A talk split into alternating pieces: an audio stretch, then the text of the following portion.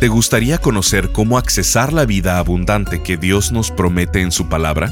Entonces, mantente sintonizado a Esperanza Diaria del pastor Rick Warren. Estamos en la serie llamada Las llaves para una vida bendecida. En ella, el pastor Rick nos muestra que la vida llena de paz y realización en todas sus áreas es posible al seguir el plan de Dios. La Biblia dice en Proverbios capítulo 16, versículo 21, Los sabios son conocidos por su entendimiento, y las palabras agradables son persuasivas. En la transmisión del día de hoy de Esperanza Diaria, el pastor Rick nos dice que la mansedumbre es persuasiva, que es una señal de la madurez. No puede ser abrasivo y persuasivo. La gente sabia y madura es agradable los insensatos y necios son groseros, maleducados y vulgares. Escuchemos al pastor Rick en la segunda parte de la enseñanza titulada La fortaleza de la mansedumbre.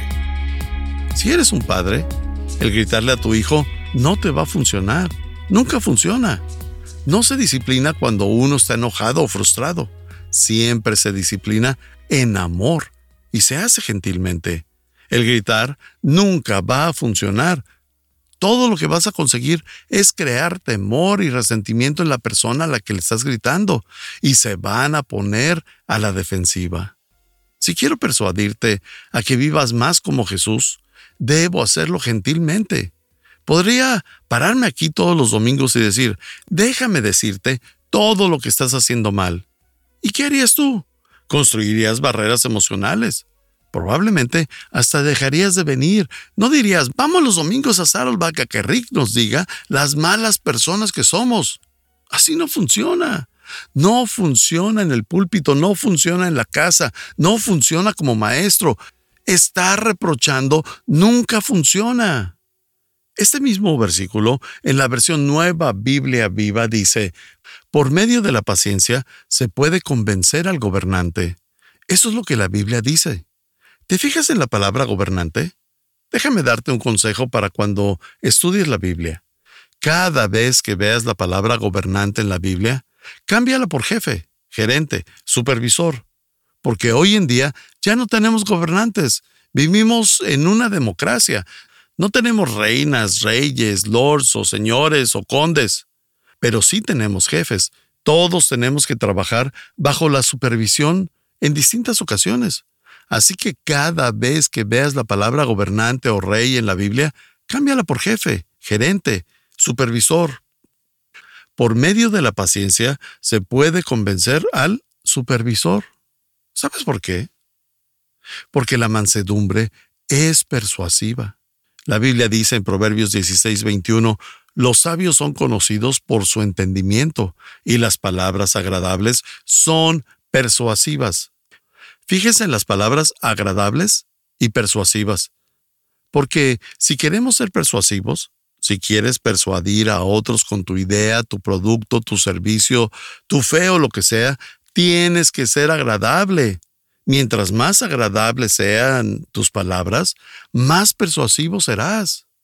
Esa es la señal de madurez. La gente sabia y madura es agradable. Los insensatos y los necios son groseros, son maleducados y vulgares. No son agradables, son desagradables y hablan de formas muy impertinentes.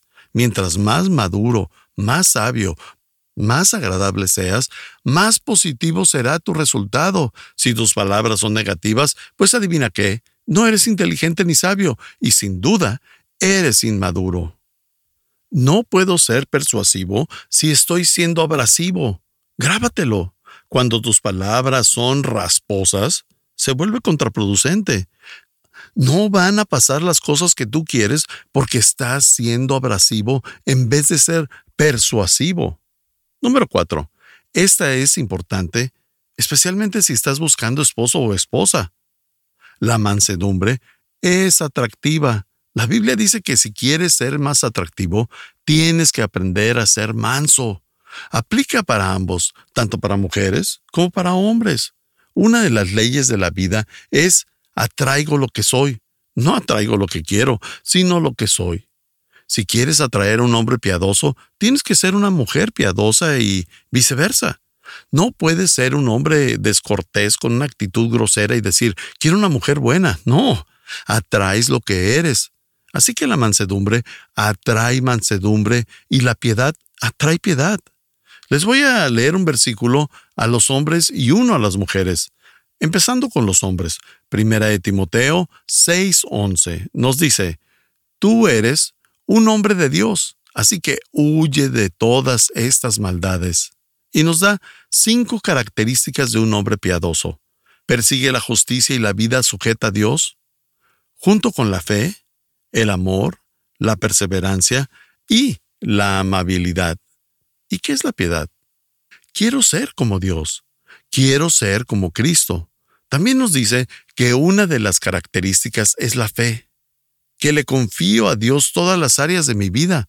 Otra característica es el amor, que eres amoroso y desinteresado.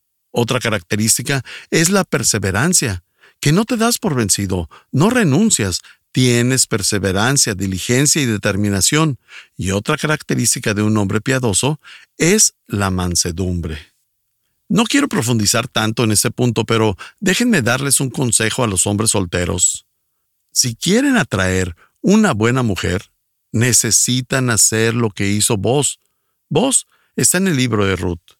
Y la historia de Vos dice que él era un joven empresario que era bastante exitoso. Tenía grandes campos de maíz y le iba muy bien. Un día, viendo sus campos, se da cuenta de que unas personas necesitadas estaban llevándose maíz de su cultivo. Ya habían colectado la cosecha, pero había quedado algo ahí. Y muchas veces las personas sin hogar o gente muy pobre iba a los campos eh, que ya habían sido cosechados para recolectar las obras. Una de las personas que estaba en el campo era Ruth. Era muy pobre porque su esposo había muerto. Era joven pero era viuda, y Ruth decide cuidar a su suegra que ya tenía una edad avanzada. Su esposo había muerto, no tenía responsabilidad legal de cuidar a su suegra, pero lo hace porque eso era lo que Dios quería. Entonces, cuando estaba recogiendo granos en los campos de Vos, Vos bien pudo haber ido y gritarle, haber sido grosero y demandarle que se fuera de su propiedad y que no tomara de las obras de su cosecha. Pero no, él no fue grosero, no fue descortés, en cambio, fue gentil con Ruth. No solo le permite tomar lo que ella había recogido, sino que le da más granos de su cosecha.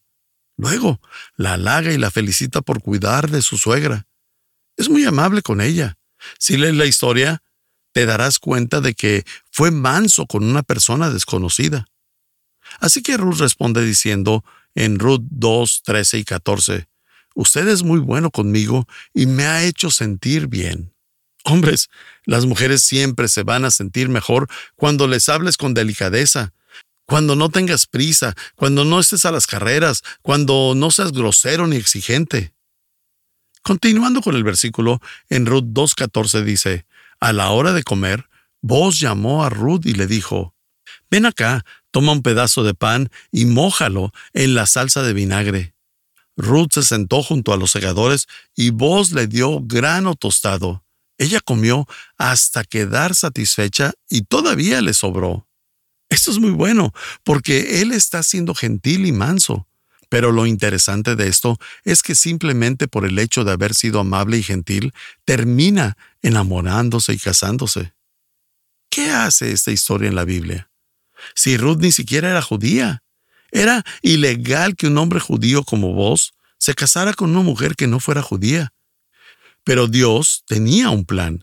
Y en Mateo 1, donde se habla de la genealogía de Jesucristo nuestro Mesías, se menciona a cuatro mujeres. Una de ellas era Ruth. Dios usó ese matrimonio para traer el Mesías al mundo. De hecho, Ruth tuvo un nieto llamado el rey David. Y todo esto pasó porque vos fue manso con una mujer que ni siquiera conocía. El punto es que si vos hubiera sido grosero con Ruth, no habría tenido la oportunidad de casarse con ella. Todo lo que pasó después nunca hubiera pasado. Los hombres gentiles son caballeros. Bueno, eso fue para los hombres. Ahora déjenme hablarles a las mujeres. La mansedumbre no solo es atractiva en los hombres, también en las mujeres. En 1 Pedro 3:4 dice, en cambio, vístanse con la belleza interior, la que no se desvanece, la belleza de un espíritu tierno y sereno que es tan precioso a los ojos de Dios. Dios quiere que nos enfoquemos en la belleza que no desvanece. Odio decirles esto, muchachas, pero su belleza se va a desvanecer. De hecho, tanto en hombres como mujeres, nuestra belleza se va a desvanecer. En algunos de nosotros la belleza se empezó a desvanecer desde que cumplimos un año de nacidos. ¿Cuál es la belleza atractiva que no se desvanece? Es la belleza de un espíritu manso. Número 5. La mansedumbre comunica amor. Comunica amor, extingue el conflicto, desarma la crítica, es persuasivo y es atractivo.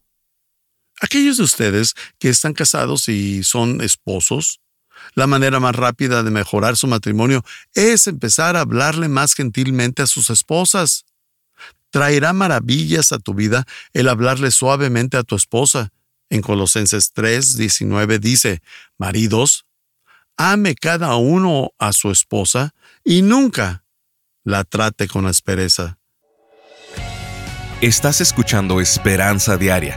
En un momento, el pastor Rick regresará con el resto del mensaje de hoy. Si te perdiste alguna porción de este mensaje, lo puedes escuchar a cualquier hora en pastorricespañol.com. Mucha gente piensa que vivir la buena vida es verte bien, sentirte bien, y tener todos los bienes. Pero el pastor Rick nos dice que las posesiones materiales, la fama o la salud física no son suficientes para abandonar ese sentimiento de falta de esperanza y de insatisfacción que muchos tienen. Por ello, ha creado la serie de conferencias titulada Las llaves para una vida bendecida, basada en el sermón más conocido de Jesús, el Sermón del Monte.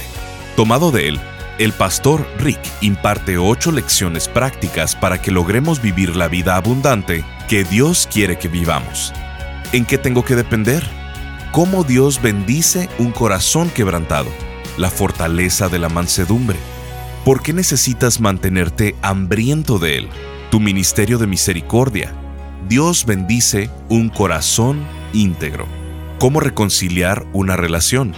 Manejando la oposición a tu fe estas enseñanzas basadas en las bienaventuranzas te ayudarán una y otra vez a enfocarte en lograr la vida llena de paz y realización que Dios nos ha ofrecido. Queremos enviarte esta extraordinaria serie. Al contribuir financieramente con cualquier cantidad a Esperanza Diaria, te enviaremos estas ocho conferencias en formato MP3 de alta calidad descargable. Solo visítanos en pastorricespañol.com o llámanos al 949-713-5151. Eso es al 949-713-5151 o en pastorricespañol.com. Al estar ahí, te invitamos a que te suscribas para recibir vía correo electrónico el devocional y podcast diario del Pastor Rick. Ahora, volvamos con el pastor Rick para escuchar la conclusión de esta transmisión. Cualquier necio puede ser egoísta y grosero, pero aquellos que son gentiles son caballeros. Y esto no solo aplica en el matrimonio. Un gran matrimonio es simplemente la unión de dos grandes perdonadores, porque se van a lastimar mutuamente en la vida. Llevo casado con Kay 38 años la he lastimado muchas veces, así como ella a mí, pero ambos somos grandes perdonadores. No es la única clave para el matrimonio exitoso. También vas a necesitar la mansedumbre, ya que es la clave para una crianza efectiva. Nunca disciplines a tus hijos bajo enojo o frustración, sino siempre gentilmente y con amor. En Efesios 6:4 dice, Padres, no hagan enojar a sus hijos con la forma en que los tratan. Más bien, críenlos con la disciplina e instrucción que proviene del Señor. ¿Qué significa esto? Que no pongas expectativas tan altas que sean imposibles de alcanzar. que no los exasperes pidiendo perfección en sus vidas. Honestamente, les puedo decir que no recuerdo que mi padre me levantara la voz ni una sola vez, ni una. ¿Alguna vez estuvo enojado? Por supuesto. ¿Alguna vez estuvo molesto conmigo? Claro que sí. ¿Alguna vez cometí un error tan grande en donde él hubiera tenido el derecho? Sí, muchas veces. Probablemente a diario. Pero él era un hombre gentil, tenía su fuerza bajo control y nunca me gritó. Número 6. La mansedumbre se gana el respeto. Proverbios 11:16 dice, La mujer bondadosa se gana el respeto. Aunque también aplica para los hombres. Cuando pienso en este versículo, la primer mujer que recuerdo es la Madre Teresa de Calcuta. Ella fue una mujer muy pequeña, no medía ni un metro cincuenta, era muy delicada, muy pequeña, una monja rumana. Pero ¿saben qué? Caminaba en el Congreso de los Estados Unidos. Sembraba el temor de Dios en cualquier cuarto al que entrara. ¿Por qué? Porque la mansedumbre se gana el respeto. Y así es como ella se ganó el respeto. Por cierto, la mansedumbre es un prerequisito para el liderazgo. Si quieres convertirte en un líder en cualquier área de tu vida, vas a necesitar aprender lo que hoy te estoy enseñando. Si quieres ser un líder de iglesia, del gobierno, de un negocio, en tu hogar, en tu comunidad, en la escuela o en cualquier otro lugar, todos los grandes líderes son líderes gentiles. Los mejores líderes de la historia han sido los más gentiles. Jesús es el ejemplo perfecto. Un ejemplo. El mejor presidente de la historia de Estados Unidos fue Abraham Lincoln. Fue gentil incluso con los de los estados del sur, que con respeto los persuadió. Si él no hubiera sido un caballero, pudo haber dividido una nación. Gandhi fue un hombre manso. Martin Luther King fue un hombre manso. George Washington fue un hombre caballero. Los grandes líderes son mansos. Hay una historia en la Biblia que deberías conocer. Es la historia de un hombre llamado Roboam. En la Biblia había un hombre conocido como el rey David que unió las doce tribus de Israel para convertirlas en una nación. Juntas las doce tribus se volvieron muy poderosas. Tenían muchas tierras y eran muy fuertes. Estaban en la cumbre de su poder. David tuvo un hijo llamado Salomón, quien expandió el imperio de Israel y unió aún más a las tribus. Era la nación más poderosa en ese entonces. Salomón era el hombre más sabio, el más rico y el más poderoso del mundo, y tenía un reino muy, muy grande y unido. Cuando Salomón muere, le deja su inmenso reino a su hijo Roboam. Pero Roboam no tenía experiencia alguna en liderazgo, así que empieza haciendo las cosas bien, pero después las hace mal. Empieza yendo con los viejos líderes de la nación, conocidos como los ancianos, y Roboán dice, solo soy joven, no sé nada sobre cómo ser un líder y estoy estancado en esta posición. ¿Me podrían decir qué necesito hacer para ganarme el respeto de la nación y ser el tipo de líder que mi padre, que Salomón y mi abuelo David fueron? E hizo lo correcto, los escuchó. Y deberías escuchar a los ancianos y ancianas en tu vida en cualquier etapa de tu vida.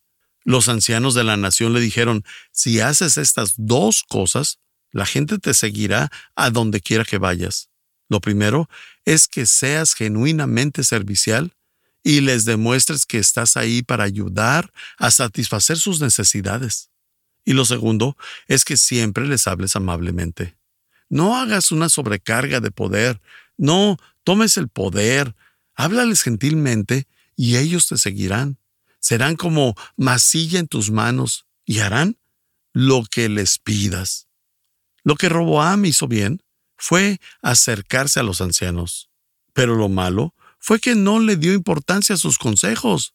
Después va con sus amigos con los que creció y les dice, ¿ustedes qué creen que debería hacer? Ellos no eran más inteligentes de lo que era Roboam y ciertamente tampoco tenían experiencia. Pero él les pregunta, ¿Qué debería de hacer como el nuevo líder de esta nación? Y los jóvenes le dieron consejo completamente opuesto a lo que los ancianos le habían dado. Le dijeron, Tienes que probarles que tienes autoridad, que tienes el derecho de ser rey. Tienes que ser duro, demandante. Necesitas hacerles saber a todos que ahora tú estás a cargo. Tienes que ser inflexible. Y porque eres joven, vas a tener que probarles que eres la autoridad y el líder. Y eso es exactamente lo que él hizo. ¿Y saben qué pasó? Toda la nación se rebeló, hubo protestas y caos, y eventualmente llegaron a una guerra civil, donde diez de las doce tribus de Israel se separaron del reino de Roboam y fundaron uno completamente nuevo, y así fue como la unidad de Israel terminó. ¿Por qué? Porque Roboam se rehusó a ser gentil. En cambio, hizo lo que quiso. Cada vez que te paras alrededor de un grupo de personas y dicen, disculpen, yo soy el líder, yo soy el líder. Si tienes que decirle a la gente que tú eres el líder, es porque no lo eres. Hay una frase china que dice, aquel que piensa que es un líder pero no tiene seguidores, simplemente está dando un paseo solo. El liderazgo se gana, se aprende y se discierne, nunca se demanda. Si estás demandando liderazgo, es porque no eres un líder, eres un dictador. Y hay una gran diferencia en esas. Es diferente ser un jefe y un líder. Un líder enseña con su ejemplo y lidera con su influencia.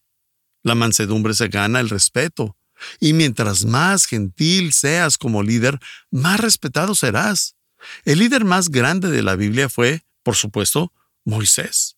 Moisés liberó a los israelitas de cientos de años de esclavitud. Se enfrentó al faraón, el hombre más poderoso del mundo de ese entonces, y le dijo, libera a mi gente.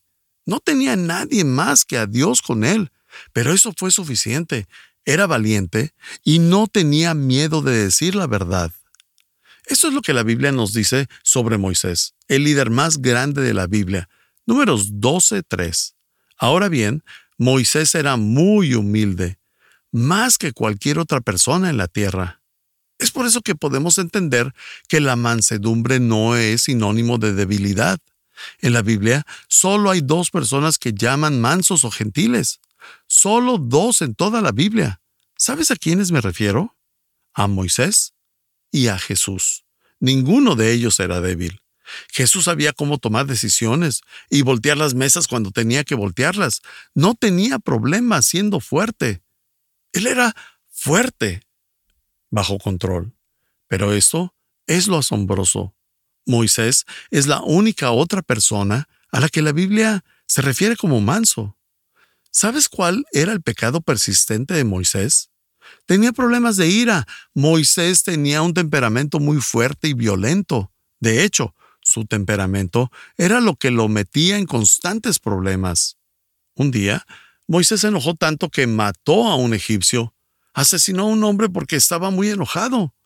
En otra ocasión, Dios le reveló los diez mandamientos en el monte Sinaí, y cuando bajó del monte y vio a las personas teniendo una orgía, se enojó tanto que les aventó los diez mandamientos que Dios había hecho y estos se rompieron en pedazos.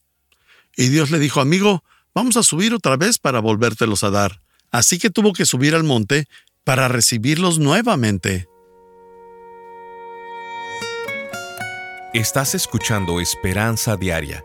El pastor Rick regresará en un momento para cerrar la transmisión del día de hoy. María de Oceanside nos escribe, Siempre he seguido al pastor Rick con sus libros, grabaciones de audio, enseñanzas en la radio, pero el pastor Rick me salvó la vida. Estaba pasando por muchos problemas y depresión y un día ya no sentía que mi vida tenía sentido y quise terminar con mi vida. Pero al mismo tiempo salió el pastor Rick predicando. Hablaba de una manera que me hizo reflexionar y me sentí aliviada. En ese instante desistí de mi mala intención. Ahora me siento diferente gracias al Señor Jesucristo y al Pastor Rick. Dios le bendiga. Firma María. Sintonízanos en el siguiente programa para seguir buscando nuestra esperanza diaria en la palabra de Dios. Este programa está patrocinado por el Ministerio de Esperanza Diaria y por tu generoso apoyo financiero.